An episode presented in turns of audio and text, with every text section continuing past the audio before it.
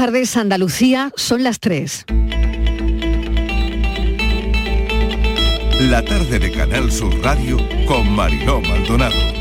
¿Qué tal? ¿Cómo están embarcados hoy durante todo el día en la moción de censura de Vox, la sexta en democracia, más de 10 horas de debate? No sé cuántos llevamos ya, he perdido la cuenta, pero sumen horas desde las 9 de la mañana. En Francia, la de Macron fracasó anoche y salvó su gobierno y la reforma de pensiones aprobada por decreto. Nos damos un respiro, de verdad lo digo. Y hoy, 21 de marzo, Día Internacional de la Poesía, aunque la actualidad sea poco poética. El contraste de la poesía, cuando se violentan las palabras, pues ahí queda y ahí está. Entendemos que hay también otros sitios donde mirar hoy. El número es importante. Este día, 21. 21 que simboliza la trisomía par 21, que es la alteración cromosómica que da origen al síndrome de Down. No es hereditario porque se produce por un error en la división celular en las primeras etapas del desarrollo del feto. Nada de lo que hagas durante el embarazo ni produce ni cura este síndrome. Antiguamente, muchas mujeres se culpaban por ello y de eso no hace tanto tiempo. Es la alteración genética humana más común. ¿Qué significa comprender? Pues poder explicarlo. Bien, pues ya hace años que el síndrome de Down tiene explicación. Falta comprenderlos, porque el entorno social todavía es un lugar difícil para estas personas. Así que esa va a ser nuestra primera mirada, nuestra primera historia de la tarde. Nos detendremos también en una severa, severísima advertencia, un aviso contundente, colapso climático. Seguirán aumentando los fenómenos meteorológicos extremos, entre otras cosas. La ONU avisa, la ventana es para asegurar un futuro habitable que se cierra. Esta es la conclusión tras el último informe de expertos sobre cambio climático. Hasta llegar a este sexto informe de evaluación, en el que los científicos concluyen que muchos de los cambios asociados a esta crisis, como por ejemplo la subida del nivel del mar o el de cielo, van a ser irreversibles durante cientos de años e incluso milenios. Pero el futuro no está escrito por completo y todavía está en manos del ser humano. Determinar cómo de graves serán los impactos próximos de esta emergencia es lo que debe preocuparnos, porque todavía tenemos una oportunidad. Bienvenidos a la tarde.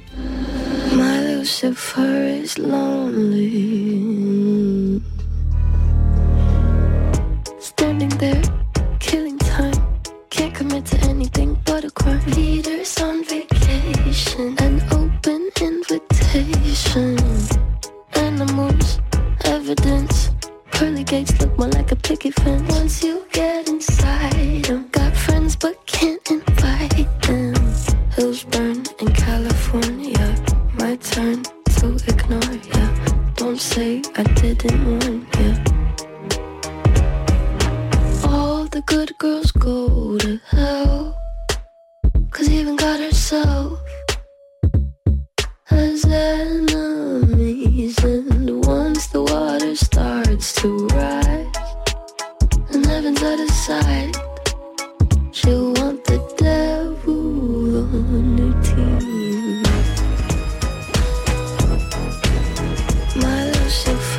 3 y 4 de la tarde esta cantante Billie Eilish ha hecho, de hecho, que el, del, cambio climático una de las principales banderas, con giras que ponen el foco en la sostenibilidad y las letras.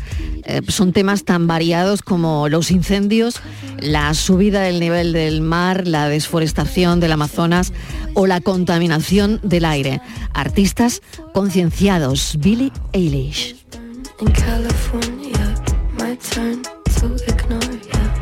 say I didn't want Será uno de los asuntos que tratemos esta tarde, pero vamos a ponerle color a este día de tanta intensidad informativa y lo político, con ese debate de la moción de censura, porque hoy es también, como les acabo de comentar, el Día Mundial del Síndrome de Down. Lo estableció en el año 2011 la Asamblea General de Naciones Unidas para generar una mayor conciencia pública sobre esta condición, una alteración genética en el cromosoma 21.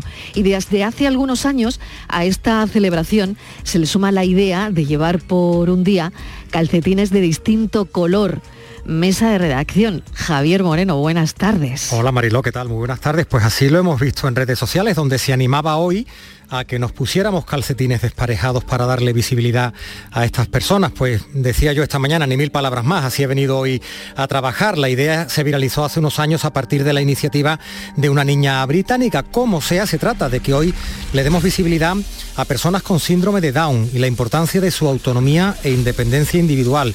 En particular, Mariló, a la libertad de tomar sus propias decisiones. Imagino que esto de los calcetines puede ir por ahí, reconocer su contribución en una sociedad donde a veces no son muy visibles, donde no se les tiene en cuenta, que se respeten sus decisiones, en definitiva, dejarles ser. Vamos a saber cómo viven un día como hoy em, las familias, las asociaciones que trabajan por sus derechos. Y me gustaría que escuchasen el vídeo de esta campaña. No somos un estereotipo, somos mucho más. Hola, Selva, te vamos a enseñar el historial de búsquedas de una persona en concreto y vas a tener que intentar hacer un perfil de cómo crees que es esta persona.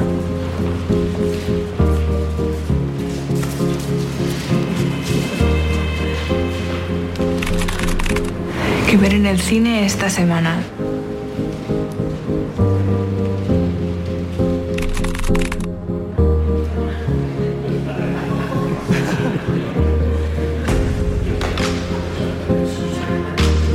Adelgazar sin dejar de comer. Suerte. Un o una usuario medio que no es demasiado joven. Vale, vale. Voy a cambiar ya eh, la franja de edad que estaba pensando.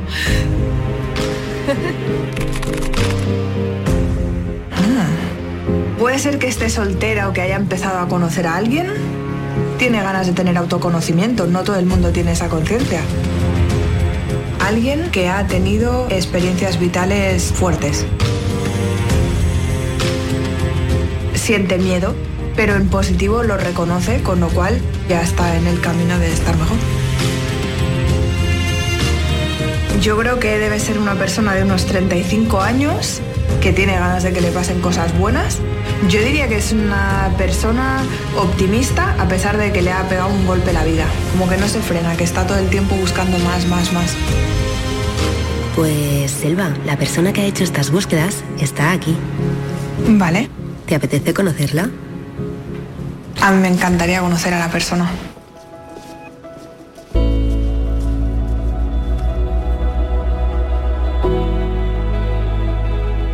Hola. Hola, ¿tú cómo estás? Muy bien, pero yo pensaba que eras una chica. Pues no, soy un chico. ya lo veo. ¿Te puedo dar un abrazo? Sí, claro. Claro, a veces nos hacemos una idea equivocada de la gente porque nos basamos en nuestros estereotipos, pero luego conoces a la persona y todo cambia.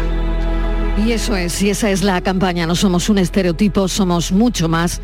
José Fabián Cámara Pérez es presidente de la Federación Andaluza de Asociaciones Síndrome de Down, padre de Fabián, un joven de 27 años con síndrome de Down. José Fabián, bienvenido, gracias por acompañarnos.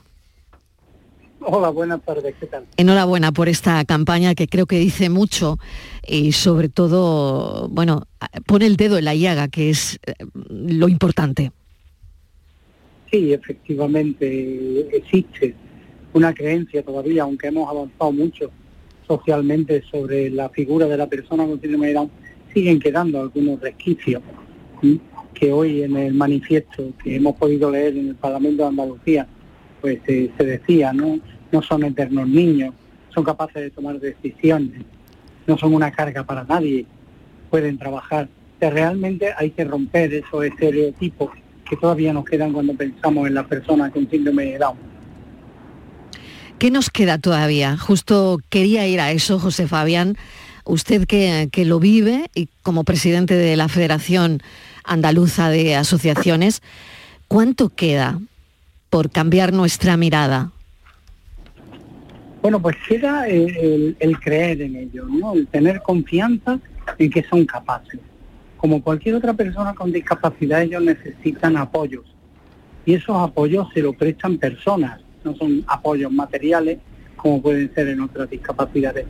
Pero teniendo esos apoyos, ellos pueden realizar cualquier acción que se propongan. y sobre todo lo que tenemos que creer es que pueden llegar a ser dueños de su propia vida, sin tener que estar siempre dependiendo de eh, papá o de mamá o de los hermanos, sino que realmente con los apoyos necesarios pueden llegar a ser dueños de su propia vida, eh, llevar un trabajo, llevar una familia, sé que realmente pueden hacerlo. Voy a presentar también a Rafael Caballero de Tena, que es secretario de la Federación Andaluza, es padre de Teresa, eh, también con síndrome de Down. Rafael Caballero, le incluyo en la conversación. Bienvenido, gracias por acompañarnos. Hola Rafael, ¿me oye?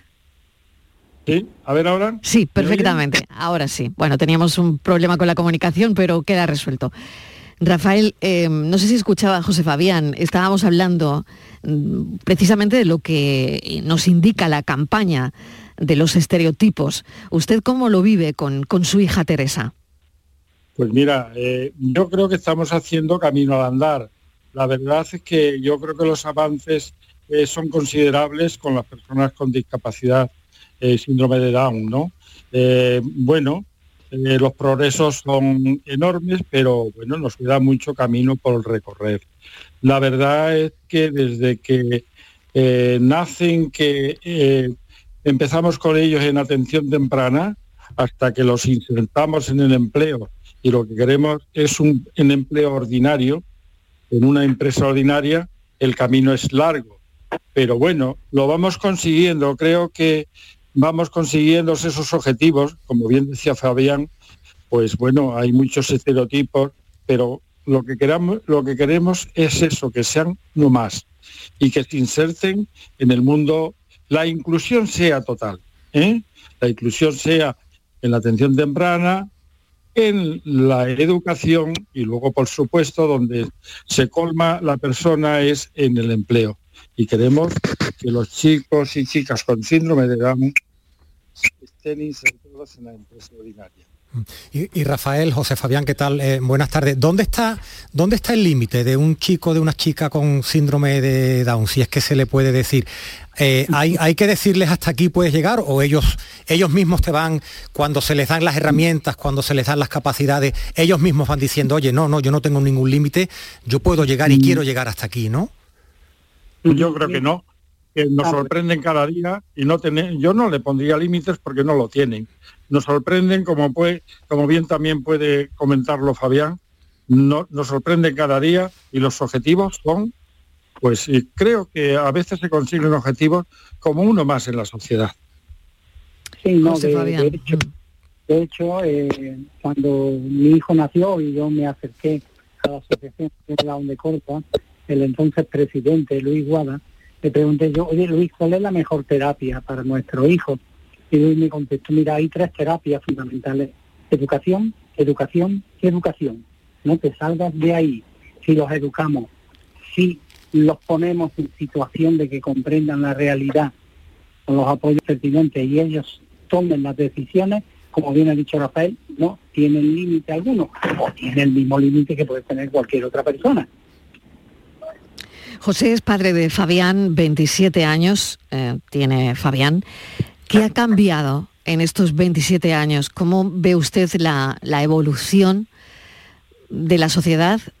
Todavía es verdad que, mm, hay poca integración laboral, pero es cierto que no es como hace 10 años. No, no, ni como hace 10 ni mucho menos como hace 20 o 30, que fue cuando, cuando empezamos. Eh, el cambio fundamental es que han pasado de ser invisibles a ser visibles. Han pasado de, ser, eh, no podemos llamarlo ni siquiera personas, porque en aquellos entonces no se les trataba como a personas, a ser personas, personas que están decidiendo y están llevando adelante su vida, que están cumpliendo su proyecto. Esa es la principal diferencia. Repito que todavía tiene muchísimos eh, problemas para, para, para llegar a desarrollarla. El primero muchas veces lo ponemos las propias familias, que nos da miedo. Tenemos la incertidumbre, pero si apostamos por ellos, si creemos por ellos y si les prestamos los apoyos convenientes, yo os aseguro que pueden llegar a cualquier lado. A mí mi hijo cada día me sorprende más. ¿Y qué necesita una familia, Rafael, eh, hoy han estado en el Parlamento, eh, me refiero a nivel de administraciones, ¿no? En, herramientas, en impulso, en inclusión, en las etapas educativas. ¿qué, cuál sería la, necesidad más, más llamativa que tienen las familias con hijos o hijas con síndrome de Down? Pues la verdad es que son muchas las necesidades porque, como bien decía Fabián, al principio necesitan apoyos. Pero si se le das esas herramientas, yo creo que se consigue pues prácticamente todo. Yo puedo poner ejemplo, por ejemplo, que lo que tengo más cerca, aparte de que yo soy el presidente de la asociación Family Down en Sevilla y conozco, pues creo que conozco casi a todos los chicos que están allí. Pero mm, dándole la formación, porque lo que sí queremos es que la educación sea inclusiva y sea una educación de todos. Mi hija ha estado siempre en un colegio ordinario, no ha estado en un colegio especial y ha conseguido titular en secundaria y titular en un ciclo formativo de grado medio. Y hoy está trabajando en una empresa ordinaria con un contrato indefinido. Si le damos las herramientas y apoyamos la sociedad en general y la educación en particular, creo que conseguiremos esos, esos logros. La familia se tienen que implicar mucho. Nos implicamos con todos nuestros hijos, pero quizá las personas con síndrome de Down necesiten un apoyo un poquito más. Pero démoselo y creo que conseguiremos los objetivos. ¿Creen que sabemos todo? Eh, al final hay una no lo sé si hay una falta de educarnos también en lo que le ocurre a una persona síndrome de Down, y, y, creo que faltaría también esa educación, porque es verdad que lo comentaba al principio, que incluso antiguamente eh, las mujeres se culpabilizaban, ¿no? Porque pensaban que habían hecho algo mal durante el embarazo. Y claro, eh, hay que desterrar muchos mitos y no sé si hay que desterrarlos todavía. Todavía, todavía hay que desterrarlos, pero bueno, el síndrome de Down, bueno, pues eh, es un accidente genético. Le puede pasar a cualquier persona. No tiene ni la culpa la mujer ni tiene la culpa el hombre. Es un accidente genético como hay tantos accidentes genéticos en la biología que, bueno, pues eh, es accidente genético que, bueno, tienen una trisomía, tienen una discapacidad intelectual, pero son personas, y son personas como los demás. Y eso, la inclusión social, es lo más importante para poder conseguir todos los objetivos que tenemos, eh, mm, que tenemos como, como, como, como, meta las asociaciones de síndrome de Down. José Fabián, sobre los mitos. Eh, hay, una, Falsos mitos. Mm. Sí, sí, hay, hay una cosa que me permite que está muy clara. Eh, la mejor manera de conocer a una persona con síndrome de Down es acercándose a ella, hablando con ella.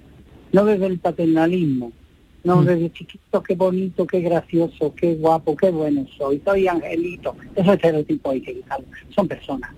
Si nos acercamos a ellos como personas, si hablamos, si vemos cuáles son sus, mm, sus retos, sus deseos, entonces los podremos conocer perfectamente. Eso sí, siempre y cuando le demos el tiempo necesario para que puedan expresar. Mm. Y, si no tenemos prisa con ellos. Realmente es un mito que ganan, son eternos niños. No. Cuando dejan de ser niños son adolescentes, jóvenes y adultos como cualquier otro. No, es que son angelitos. Es que ellos no tienen necesidades sexuales. Falso. Tienen las mismas necesidades que cualquier otro ser humano es que son muy buenos. Bueno, los hay muy buenos y los hay que son un poco menos. claro. realmente es como, ¿no? Por hay que borrar. Pues a todo eso me refería, ¿no? A la falta de conocimiento que probablemente a día de hoy tenemos todavía del síndrome de Down. Y, y quería hablar con, con, vosotros precisamente por eso, ¿no? Para, Mm, tener una conversación distendida y hoy desde luego en los medios de comunicación tienen su sitio, pero que no debe ser solo hoy, que es verdad que se han conseguido muchos logros estos años, metas que como usted decía hace apenas unas décadas, pues esto era absolutamente impensable, pero todavía hay que seguir luchando en conquistar derechos, en inclusión y también en, en oportunidades. Así que mucha suerte y gracias por haber estado en el programa José Fabián Cámara Pérez. Gracias, un saludo. Y Rafael Caballero de Tena. Gracias. 3 y 20 de la tarde.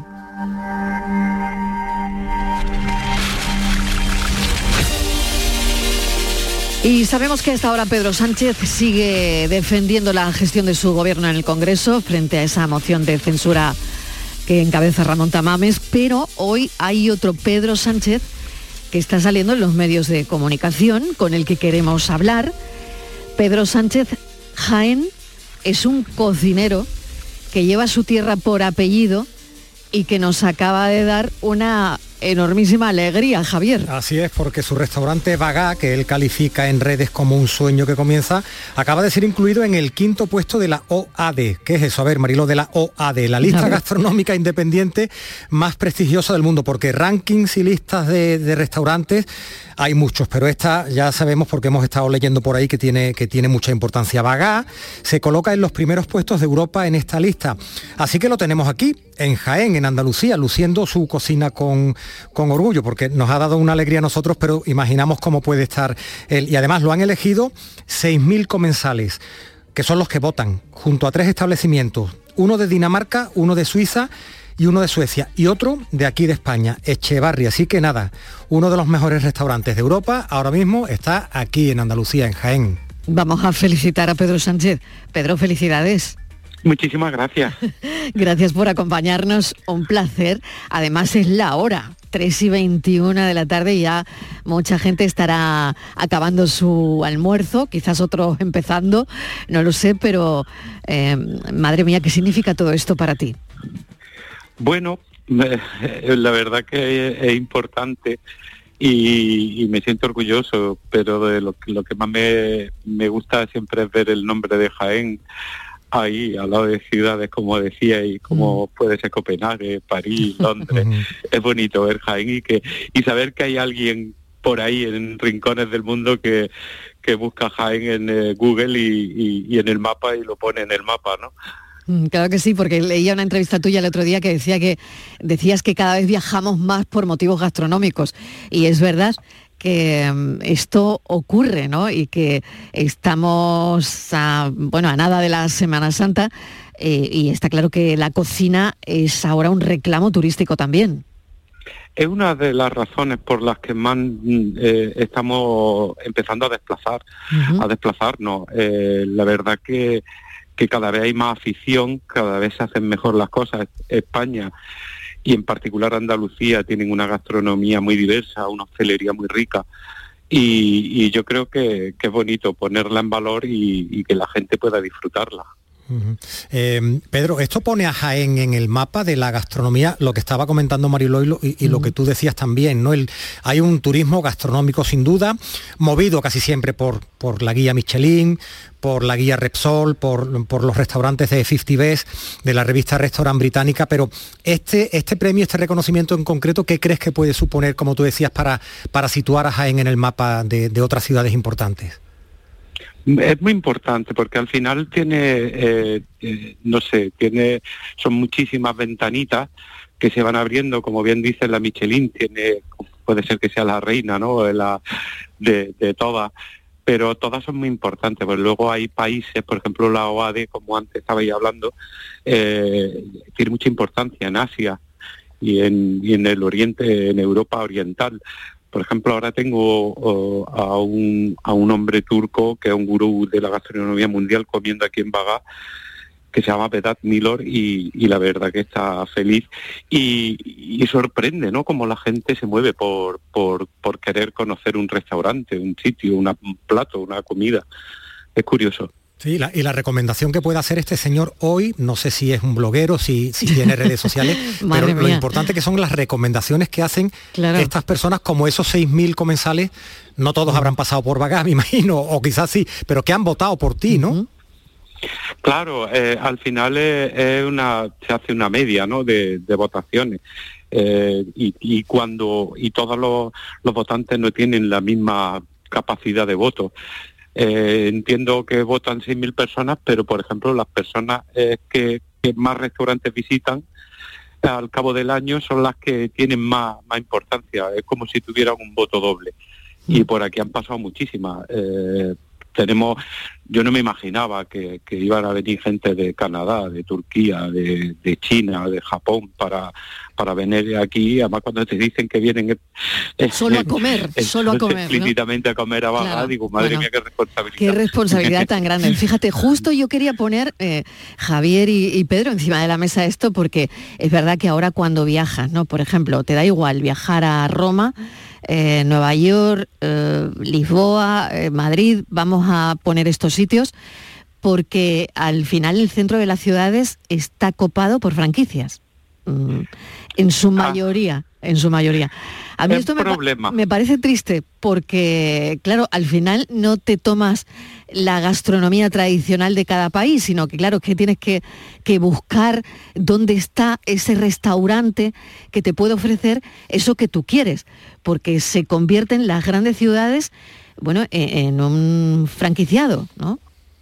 Bueno, es un problema, porque al final, eh, por ejemplo, España tiene una, una cultura gastronómica, y, y no solo de gastronómica, sino somos muy peculiares y muy diversos. La hostelería tiene en España muchísima, muchísimo peso, ¿no? Tanto económica eh, como culturalmente. Y sí es verdad que en el centro de las ciudades, pues los bares de toda la vida, esas tabernas que tanto mm. eh, marcan una ciudad, un lugar, y, van desapareciendo porque, claro, al final las franquicias son las que tienen el poder de poder quedarse con los con, con, esos locales. Y yo creo que, que da pena. Eh, al final, yo siempre digo, veo, visualizo que cuando voy a una gran ciudad, alguna gran capital, tanto española como europea, o a nivel mundial, eh, ya pasó con las tiendas de ropa, que ahora va paseando uno por la Gran Vía de Madrid. Es como si te vas a otro sitio, porque es todo igual. Los, claro, son todas las mismas tiendas. Exacto, es todo igual. Mm. Y, yo creo que, hay que cuidar un poco eso, ¿no? al final eh, son grandes tesoros que dibujan eh, de una manera peculiar el el, mapa de las ciudades, los barrios y, bueno, pues Jaén, por ejemplo, pues tiene muchísima identidad culinaria en ese sentido, incluso de, hostelería. Tenemos tabernas muy peculiares, bares donde se come francamente bien y, y, muy diverso. Claro, y Pedro, está muy bien que sea así, es decir, que yo no digo que, vamos, que deben existir, están ahí, pero que el mapa no sea solo de franquicias, sino que bueno, haya espacio para esa cocina tradicional, que también en el centro de las ciudades esté esto, ¿no? Que haya un, un 50-50, un 50% de cada cosa como mínimo. Pero es verdad que las franquicias empiezan a comer todo lo demás, ¿no? Y, de ahí mi, un poco, pues, pues, eso, ¿no? Lo que una siente, ¿no? Cuando, cuando va al centro de las grandes ciudades. ¿Cómo es, Vaga? Explícanos un poquito cómo es Vaga, porque me parece... que se come claro, que se come en Vaga, cómo es Vaga, y, y no es un restaurante muy grande, ¿no? Háblanos. No, Vaga es un rinconcito de aquí del ¿Cuántas mesas tenéis? ¿Cuántas mesas? tres mesas y, una barrita donde comen dos personas. ¿En serio? ¿En serio tres mesas? Sí, y además siempre se ha exagerado mucho el número de comensales porque porque no comen 16, no pueden comer ni 16, ni 15, ni, ni 12, comen ocho personas. Qué bueno. Y fíjate, con, con un restaurante tan pequeño, la repercusión mundial, internacional yo lo puse para estar tranquilo y me ha salido al revés. bueno, y ahora ah, va a haber ampliación. Están ahí los perrillos que los estoy escuchando. el perro quiere su hueso, ¿eh? eh sí, eh, está diciendo que, ya, que ya es su hora, ¿no? Tienen hambre. Tienen hambre. Bueno, Javier, no sé si hay alguna cosa más. No, simplemente, eh, ¿hasta dónde llega la lista de, espera ahora para reservar en Bagá después de este reconocimiento, Pedro?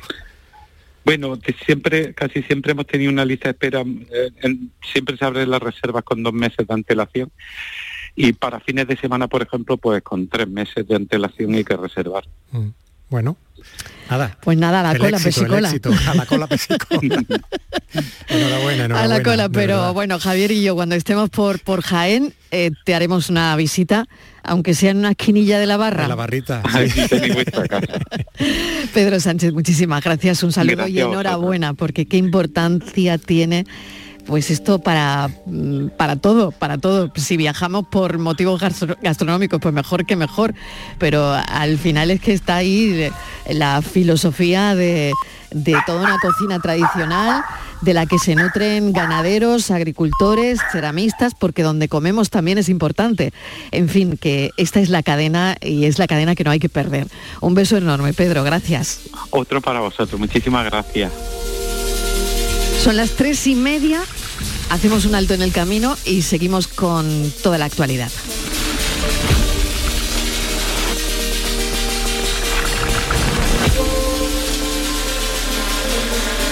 La tarde de Canal Sur Radio con Mariló Maldonado.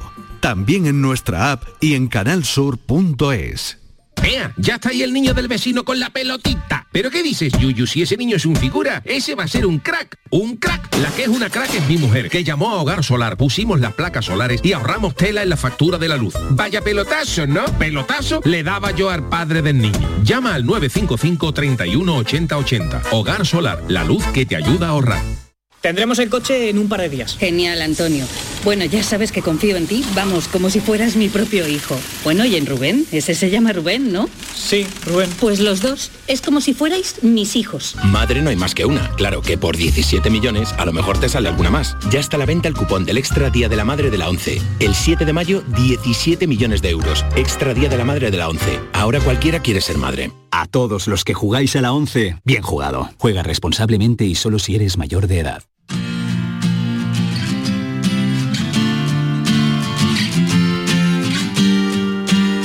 La tarde de Canal Sur Radio con Mariló Maldonado. Y no es por generar ningún mal rollo a esta hora que, que, para nada, pero tenemos que hablarles de que la ONU avisa. Hay una advertencia que tenemos contundente, un aviso contundente que no podríamos pasar de largo porque tiene que ver con la crisis climática. Ha realizado la, la ONU un informe muy contundente y asegura que el mundo se acerca rápidamente a niveles catastróficos, catastróficos de calentamiento. Sí, Marilo, un informe avalado por Naciones Unidas que hemos conocido en las últimas horas y deja unos titulares muy claros porque los objetivos climáticos internacionales están lejos de lograrse a menos de que se tomen medidas inmediatas y radicales. La bomba de tiempo por la crisis climática avanza, ese es el titular. Lo ha dicho el secretario general de la ONU, Antonio Guterres, el portugués, en un comunicado para marcar el lanzamiento de ese informe de síntesis del panel intergubernamental sobre el cambio climático. Fernando Valladares es doctor en ciencias biológicas por la Universidad Complutense de Madrid, es profesor de investigación del CSIC, donde dirige el grupo de Ecología y Cambio Global en el Museo Nacional de Ciencias Naturales, profesor asociado de la Universidad Rey Juan Carlos, premio Fundación BBVA a la conservación de la biodiversidad. Profesor Valladares, bienvenido, gracias por atender nuestra llamada.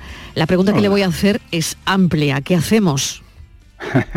Buenas tardes. Bueno, pues realmente hay que tomárselo con, decisión, no con pánico, ni, ni, bloquearse, ni, ni, tampoco mirar a otro lado. Realmente tenemos uno de lo que probablemente sean los mayores desafíos que se enfrenta la humanidad ahora y que lleva un tiempo, la verdad, enfrentándose, que es el cambio climático. Sabemos lo que toca hacer y no terminamos de hacerlo, ¿no? Y quizá una de las cuestiones más escabrosas es por qué. ¿Por qué no hacemos, si sabemos lo que hay que hacer, por qué no lo hacemos? Y eso es una pregunta que va y vuelve y que nos la tenemos que hacer todos y cada uno de nosotros porque a distintas escalas eh, no nos lo hemos terminado de tomar del todo en serio. ¿no? Javier. ¿Qué eh, hacemos? Ah, bueno, me preguntabas que qué hacemos. Sí, sí, sí, Es muy, amplia la pregunta, muy abierta, muy abierta. ahora la podemos abordar si queréis. Claro, es que... Tengo delante mío algunos gráficos de, este último informe para también eh, decir que hay salida, pero se nos está estrechando la ventana, por así decirlo. No, no tenemos el mismo margen que teníamos hace unos años, pero sí que se pueden hacer cosas. Y ya que estamos en la sobremesa, una parte muy importante tiene que ver con la comida, con la producción, el consumo, todo el sistema alimentario global tiene una tremenda oportunidad de reducir las emisiones de gases de efecto invernadero. Y aquí, profesor, el, problema o la traba, ¿cuál es? ¿El negacionismo, la economía, eh, la productividad, no acabar con la economía de los países? ¿Se pueden tomar medidas por parte de los países en estas eh, cumbres que se celebran como la COP, ¿no? Eh, que no afecten a la productividad, porque me imagino que es la principal traba para no poner en marcha medidas contra el calentamiento. Pues hay varias, es una combinación, como tú mismo estás eh, intuyendo, diciendo, y todos podemos entender, es una combinación de factores. Están los grupos de presión, que no hay que descartar. En todas las cumbres del clima la delegación más destacada con diferencia es la de todos los países productores de petróleo, todas las petroleras, todos los sectores que les interesa que no se progrese en la senda de abandonar los combustibles fósiles. Eso no hay que olvidarlo. Y en, España tenemos unos lobbies muy potentes que siempre que pueden obstaculizan, ralentizan, cualquier avance en ir soltando el petróleo y el gas, ¿no? que también es un gas, es un combustible fósil que aunque le llamamos gas natural, todo es al fondo muy natural, el petróleo es muy natural, pero el problema es que al quemarlo sueltan estos gases de efecto invernadero que ahora mismo no queremos que se acumulen en la, en la atmósfera. Entonces, ese es claramente un problema, ¿no? El de los grupos de interés que quieren que los negocios sigan siendo los de siempre. Pero tenemos un, problema, yo diría casi más interno, ¿no? Y es que no nos atrevemos a cambiar de sistema socioeconómico. Tú has hablado de la parte de la productividad. Hay que reducir la producción, no se pueden hacer milagros. O sea, durante unos años hemos vivido en una especie de, milagro que nadie quería rascar. Oye, a mí esto no me parece muy sostenible, pero bueno, no, no preguntes mucho y sigamos, sigamos, sigamos. Y llevamos ocho años desde el Acuerdo de París en el 2015 en el que teníamos que haber empezado a reducir las emisiones y siguen creciendo no es que no es que no hagamos suficiente, es que vamos en el sentido contrario. A ti te, dicen para ir a Barcelona tienes que ir al norte y tú te pones a caminar hacia el sur, hacia el sur, nunca irás a Barcelona. Yo lo siento. Entonces, si seguimos aumentando y aumentando las, las emisiones que están acopladísimas a un modelo económico que es crecer, crecer, crecer y crecer, y todos miramos el Producto Interior Bruto como si fuera digamos, eh, lo que va a determinar nuestro bienestar y, nuestro, nuestra salud cuando es exactamente lo contrario. Una vez que se sale de la pobreza, una vez que se sale de la pobreza extrema, el Producto Interior Bruto no indica nada y si indica algo, eh, eh, es negativo, disminuye nuestra salud y disminuye nuestro bienestar. Para, poneros en, en contexto, que miramos a lo que no hay que mirar, cuando hay un incendio, un gran incendio, sube el Producto Interior Bruto y todos podemos entender que un incendio no es algo bueno ni algo que nos dé salud y bienestar, para nada. ¿no? Entonces la prosperidad la tenemos que ir vinculando con disminuir determinadas actividades económicas, enfriar la economía, racionalizar el uso de los recursos. Y eso no es ningún fracaso, no, hay que verlo como una derrota que muchos dicen, te quieren como eh, desanimar de en esa senda porque esa es la senda que nos permitirá tomar control de nuestras propias vidas, de nuestro tiempo, por ejemplo. Hay que trabajar menos, no hay que trabajar más. Hay que trabajar menos, producir menos, consumir menos, enfriar la economía. Y esto se ha hecho ya, ocurre en todos los países al salir de una recesión. Son cosas que ocurren y tenemos datos empíricos de que eso se puede hacer y que la gente tiene menos trastornos psicológicos, tiene una salud mejor, se preocupa de sus eh, familiares, se vive un auténtico estado de bienestar. ¿Para qué? Para salir de las recesiones y luego remontarse, lo que hemos hecho tradicionalmente, remontar unas economías que nos llevan otra vez a colapsar. Cada vez estas recesiones son más frecuentes. No le tenemos que echar la culpa al Silicon Valley Bank. Eh, en fin, si no es por un lado es por otro, los remaches van saltando en un sistema que además no tiene valores, es todo financiero, es una economía un poco un bluff, que se cae como un merengue, no está apoyada en realmente valores. Este, esta disquisición que me ha salido así un poco de tirón eh, es un poco para ilustrar que, no basta con ir al trabajo en bicicleta, ¿no? que, que hay que tomarse esto muy en serio. Profesor Valladares, y bueno, este es el sexto informe de, este tipo de, la ONU y dice la ONU, yo no sé si ha sido tan contundente como ahora, em, la ventana para asegurar un futuro habitable se cierra. O sea, que es que ese es. el titular. Todavía tenemos una oportunidad, la ventana está entreabierta. Mm, eh, ¿Qué podemos hacer? Es un poco escalofriante, pero es verdad, que eh, es lo, es lo que ocurre cuando mm, van pasando los años y como decía con las emisiones, si uno representa la gráfica de las emisiones no ha parado de crecer. Y hace años que tenía que haber empezado, aunque fuera poco a poco, pero a ir hacia abajo, disminuir las, las emisiones. Durante el confinamiento, unos meses, la humanidad disminuyó mm, casi simbólicamente las, las emisiones, pero hemos salido de la COVID apretando el acelerador y hemos más que compensado con las, con las... Con lo que no hicimos, claro. Con todo lo que no hicimos. Exacto. Y, para poneros en contexto, en el 2022 emitimos de más sobre lo que ya emitíamos en los años anteriores, el equivalente a haber puesto a 70.000 millones de coches nuevos en circulación. Mm. Eso es lo que hicimos de más. el año pasado. Entonces, claro, más, más, más, pues más gases de efecto invernadero, mm, sí, sí, la economía irá, pero también una cosa que tenemos que tener muy presente y que enlaza con lo que decía la prosperidad, es que además de esos indicadores erróneos de prosperidad como el Producto Interior Bruto eh, que van para arriba, es que aumentan las diferencias, los ricos más ricos, los mm. pobres más pobres. Mm. Y esa, esa, desigualdad lo podemos mirar en, cualquier página web que queramos, hay miles de índices y todos apuntan en la misma dirección. Llevamos tres, cuatro, cinco años en que aumenta esa desigualdad. Y esa desigualdad no solo es una cuestión ética que nos pueda doler, que también, sino es una cuestión que energéticamente nos cuesta mucho. Una sociedad con esos niveles de desigualdad cuesta el doble o el triple en términos de energía que una sociedad más igualitaria. Y, ahí tenemos una cosa que se nos, confunde un poco como la, ideología, los deseos, la economía y el cómo vivimos, todo un poco un poco mezclado, pero es que están muy relacionadas. Sí, perdón. No, le decía una pregunta, eh, a ver, científica para un profano. ¿Qué nos estamos cargando? ¿Cuál es el punto de no retorno? ¿Nos estamos cargando la atmósfera, el aire, el agua? Em, para, para, digo, a lo mejor los negacionistas, si se lo explicamos, como me lo tienen que explicar a mí sencillito, pues se van a enterar, ¿no?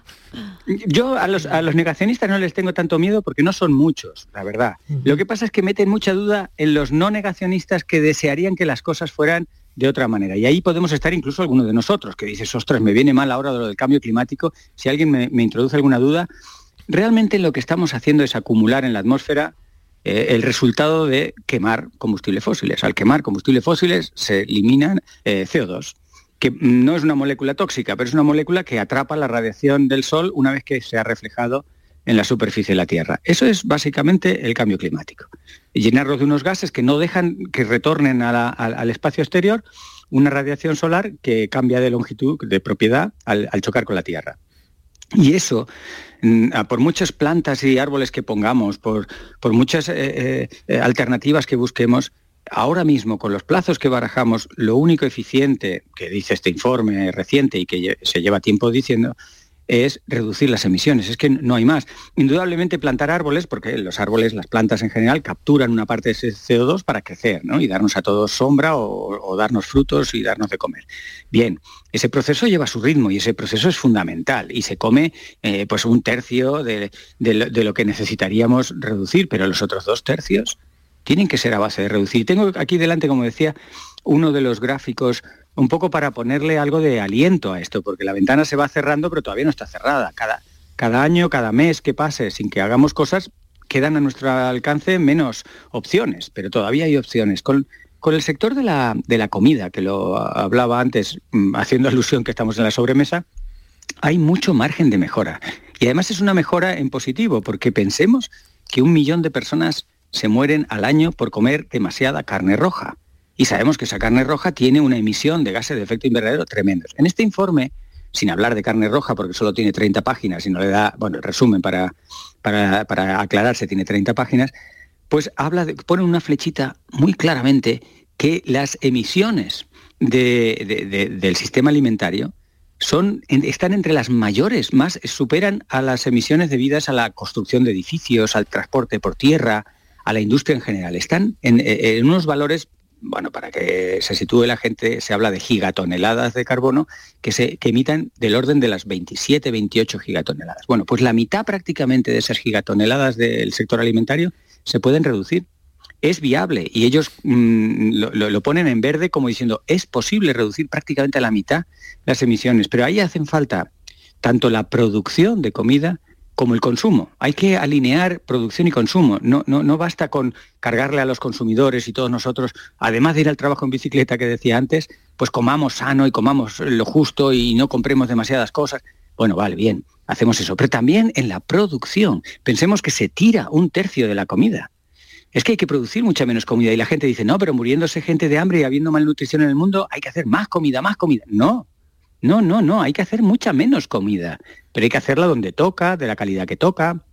Y eso es cambiar el sistema alimentario y tenemos un margen muy esperanzador, ¿no? Igual que la electrificación del sistema, ¿no? Pasar de, utilizar combustibles fósiles a electricidad. Solo por hacer eso se aumenta un montón la eficiencia en el uso de la energía, porque la, la, electricidad en sí es más eficiente y tenemos ahí un margen y por eso estamos intentando electrificar cosas, porque las cosas en general electrificadas son más eficientes ¿eh? y, y tenemos una serie de opciones que ahora pues también generan su controversia sobre las renovables, hay que usarlas por supuesto como una herramienta para esa transición a la que tenemos que ir, pero indudablemente tenemos que reducir el consumo y la producción. O sea, hay que enfriar la economía. Y esto mm, mm, ya no se puede decir de muchas más formas, pero claro, choca, como decíais al principio, con los deseos y con el- las inercias. Imaginemos un alcalde o un mm, eventual presidente de un gobierno que le prometa a sus futuros votantes, vamos a decrecer un 15%. Ostras, muy popular de entrada no va a ser. A hay mí que me ha quedado bien, clarísimo, por- Mariló. Yo, yo lo he a mí me ha yo lo he clarísimo, entendido. meridianamente claro. Profesor Valladares, qué, qué interesante, ¿no? Lo estamos comentando aquí entre todos, eh, lo que nos está poniendo encima de la mesa, ¿no? Y como, como al final, pu- pues, esa cadena hace que el círculo se cierre, pero ¿de qué manera, no? Muchísimas gracias, profesor Valladares, sé que le hemos sacado una comida. No sé si le dará tiempo a volver ahora. Esperemos Sí, que me por lo menos llegue al postre. Eso, que por lo menos llegue al postre. Gracias, un saludo, Fernando Valladares, doctor en Ciencias Biológicas por la Universidad Complutense de Madrid y profesor de investigación del CSIC. Gracias, un saludo. Gracias, Javier. saludo. Yo creo que hoy nos, nos deja el profesor Valladares pensando infinitas cosas. Con ¿eh? muy buenas ideas, ¿eh? con muy Sí, buenas ideas para sí. actuar desde lo, desde lo pequeño, desde donde podemos desde hacerlo casa, nosotros, desde, casa. sí. Gracias, Javier. Un hasta, mañana. mañana. Un abrazo, cuatro menos cuarto.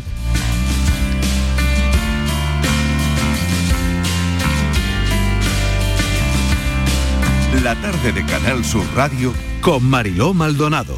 También en nuestra app y en canalsur.es. Sevilla. Canal Sur Radio. No lo pienses más. Este año haz borrón y casa nueva con la hipoteca joven IN95. La hipoteca que estabas buscando. Porque te financiamos hasta el 95% del menor valor entre tasación y compraventa. Para más información, acerca de nuestras oficinas o entra en cajaruraldelsur.es. Te sobran razones para venir a Caja Rural del Sur. Hipoteca joven IN95 de Caja Rural del Sur. Formamos parte de ti. Comprar en el mercado de abastos del tiro de línea tiene premio. En el mercado del tiro de línea ofrecemos los mejores productos frescos y servicios cerca de ti. Repartimos mil euros en cheques de consumo. Comprar en el mercado de abastos del tiro de línea tiene premio. Organiza Mercado de Abastos del Tiro de Línea. Financia Ayuntamiento de Sevilla. Llega el momento más esperado de las letras sevillanas. Del 22 al 26 de marzo, Tomares celebra su decimocuarta Feria del Libro, la primera gran cita literaria del año en España. Cinco días en los que Tomares reúne a los mejores escritores del momento. La gran fiesta del libro, con más de 120 autores, 30 presentaciones, actividades infantiles, librerías y editoriales. Ayuntamiento de Tomares. Tomares como a ti te gusta. Los guerrilleros, tapicería y colchonería en Utrera, a precios de fábrica. Cheslong de 3 metros con asientos extraíbles, cabezales reclinables, canapé, dos puff, cojines decorativos de regalo y telas antimanchas a elegir. Antes 899 euros y ahora solo 499 euros. Sí, sí, has escuchado bien, 499 euros. Y por un euro más televisor LED de 32 pulgadas de regalo. Estamos en Utrera, carretera Carmona número 15 en Utrera, Sevilla. Entregas en 48 horas. Si buscas un apartamento baratito en la playa para esta Semana Santa, pues lo mismo no podemos. Pero si quieres un Renault de ocasión, en Sirsa tenemos más de 400. Con la fiabilidad y seguridad de Renault Selección, 100 puntos de control, kilometrajes certificados y una cobertura de garantía europea de 12 meses como mínimo. Ven a Sirsa, tu concesionario oficial Renault en Sevilla. Si quieres disfrutar de la radio de noche, en un ambiente de club con mucha música, sorpresas, invitados, actuaciones, entrevistas personales, lo tenemos todo. En la noche de Canal Sur Radio con Rafa Cremades. Un escenario repleto de gente interesante. Pasa, elige una mesa, siéntate, escucha, imagina. La noche de Canal Sur Radio con Rafa Cremades. De lunes a jueves a partir de la medianoche. Más Andalucía.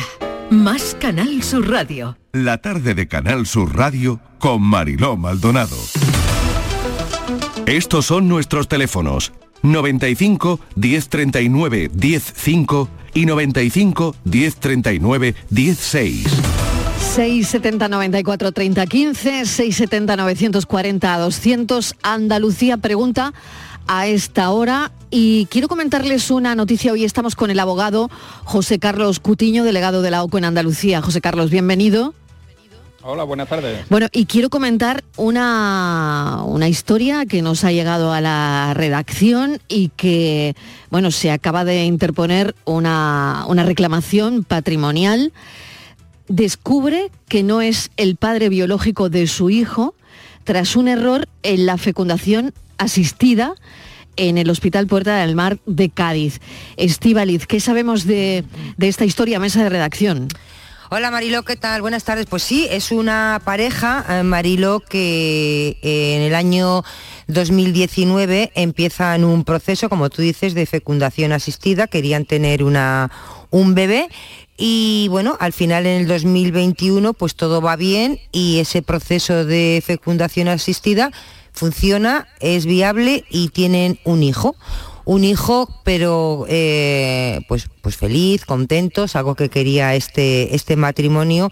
Pero Marilo, eh, la, gente cercana, los amigos, lo que le decían era que había muchos comentarios repetidos mm, sobre la falta de parecido que tenía el niño físicamente con, con los padres y contrastaron eh, en, la en la cartilla del niño, la cartilla de nacimiento, y descubrieron que el grupo sanguíneo era incompatible la del niño con la de los progenitores. Entonces, bueno, se pusieron a indagar y descubrieron que, que el niño sí es hijo biológico de la madre, pero no lo es del padre.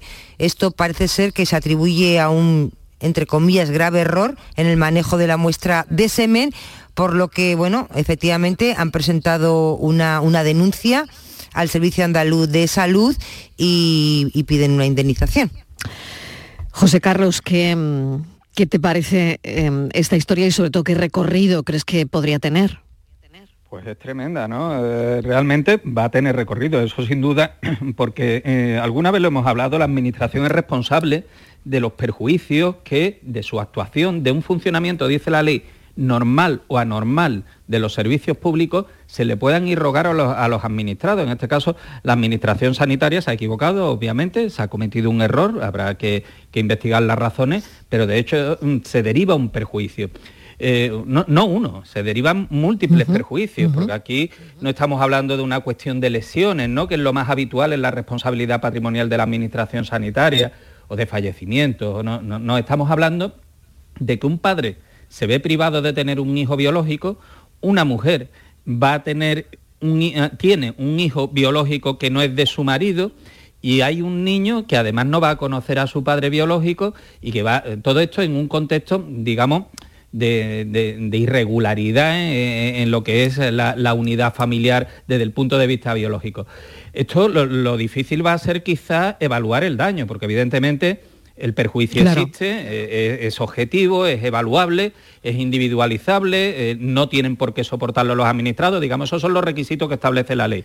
La relación causa-efecto también existe, es decir, es un mal funcionamiento de los servicios públicos, obviamente, el que provoca esta situación. Pero ahora, ¿cómo evaluamos ese daño? ¿Eh? Ahí vamos a tener una serie de daños morales que, van a quedar muy a criterio del juez. Aquí van a tener mucho que decir los, peritos, los forenses a la hora de evaluar ese daño y yo pienso, hombre, lo ideal sería que se resolviera en el procedimiento administrativo, ¿no? Con esa reclamación de responsabilidad patrimonial de la familia contra el SAS, pero me da la sensación de que esa evaluación del daño, el ponerle números al perjuicio, ¿eh? que, evidentemente para la familia serán muchos y, la administración procurará que sean menos, porque además estarán aseguradoras de la responsabilidad por detrás y este tipo de cuestiones, raro va a ser que no se judicialice. ¿no? Esto tiene un procedimiento, hay un año para la resolución de la reclamación administrativa y si no hay una resolución eh, satisfactoria, pues evidentemente la familia recurrirá a los tribunales y serán los jueces. Al final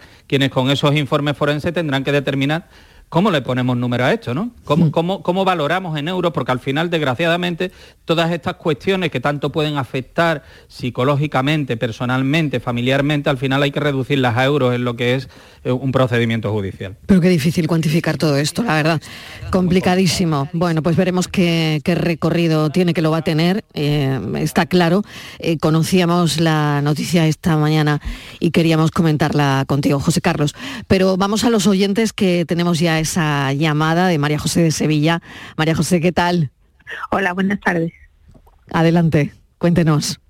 Pues bueno, yo adquirí un reloj en Amazon directamente y, eh, y cuando voy a descambiarlo, porque era un regalo y, lo mandé a devolver, pues mm, me llevo la sorpresa, me mandan, vamos a seguir el procedimiento habitual de Amazon y, me lo recogieron de mi domicilio, me dejaron un justificante de la empresa de transporte que era a tu hora y, y empecé a reclamar que no me devolvían el dinero. Entonces, atención al cliente me dijo que había pasado a un departamento que se llama de cuentas y que había llegado un producto incorrecto y que no me iban, que se que se desechaba eh, y que no me hacían ninguna devolución ni del producto incorrecto ni de ni del reloj.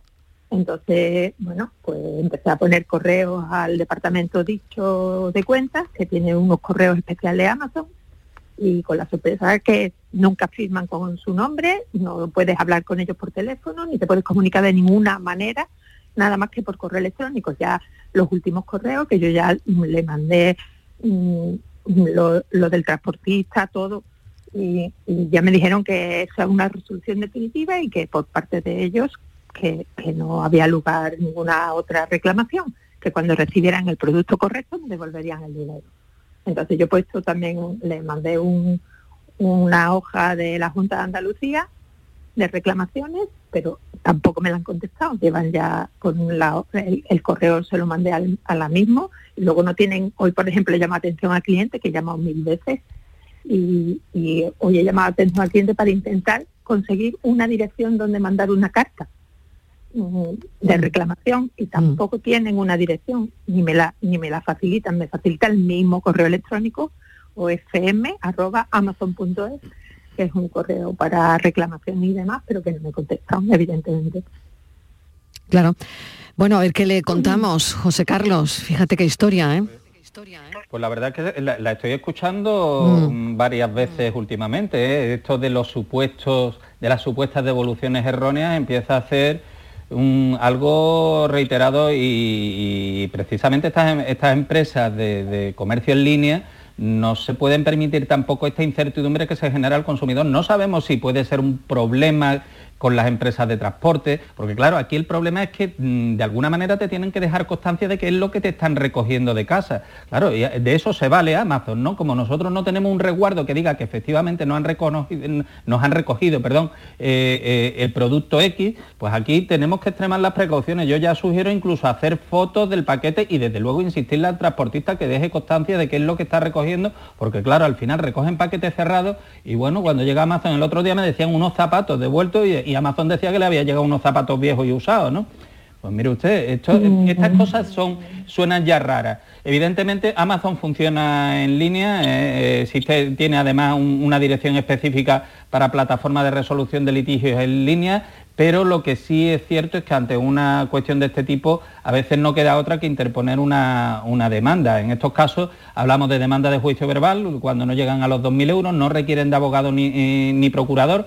Aquí el consumidor lo que tiene que acreditar es que ha adoptado todas las medidas sugeridas por Amazon para la devolución del producto y evidentemente es Amazon quien tiene que demostrar que el cliente no le ha mandado lo que le tenía que mandar, ¿no? Y a partir de ahí, pues evidentemente, sin necesidad de incurrir en costes, porque como digo, no se requiere de asistencia letrada, que sea un juez que, quien decida. Pero, eh, insisto, mm, esto se está poniendo de una manera que, eh, sobre todo cuando se ejercita el derecho de desistimiento, que tantas veces hemos hablado de él, eh, en los 14 días siguientes a la, recepción del producto, que nos, nos pertrechemos de pruebas de qué es lo que estamos devolviendo, porque no es la primera ni la segunda vez que nos llegan ya este tipo de quejas. Yo hasta ahora no había tenido ningún problema la verdad Menos mal. No, no, no, no los conocíamos, ¿verdad? Menos mal. María José. No, sí, yo, yo he tenido, he hecho compras bastante de bastante Claro, dinero. claro. Una una placa de inducción, Sí, sí. cosas de mucho dinero, ordenadores, Claro. que he, comprado bastante y nunca en mi vida me había sentido así tan impotente ante Claro, claro. una compra porque Mm. Hace referencia a ese, histo- a ese historial de comprador, ¿no? Porque además se ve un perfil de, de, de comprador. sí, eh, sí, yo tengo varios miles de euros desde hace muchísimos años, así eh, al- a lo largo, vamos que soy un buen cliente. Bueno, no sé si te habrá servido, María José, espero que sí, eh, este consejo de José ¿Me puede Carlos. repetir Sí. exactamente? Venga, pues resumimos en nada, en, en un minuto que nos, Pues, nos ¿a vamos a las dónde tengo que noticias. ¿Dónde Una se dirige, José Carlos? Hay una dirección 30 de, segundos. de Amazon que es odr-eu de Europa arroba amazon.com donde deben de proporcionar información sobre las plataformas de resolución de ¿Eso ya lo ha hecho María José? Ya lo ha hecho. Lo siguiente, A partir de ahí, la demanda de juicio verbal. demanda de juicio verbal. Aquí no hay otra ya. Ni procurador. Hay un modelo en los juzgados y preséntelo usted con la prueba que tiene. Sin abogado ni procurador, hay un modelo. María José. De acuerdo. Bueno, esperemos que esto les sirva y nos sirva gracias. al resto. Gracias. Un saludo, José Carlos Cutiño. Muchísimas gracias, Estivaliz. Hasta ahora, noticias.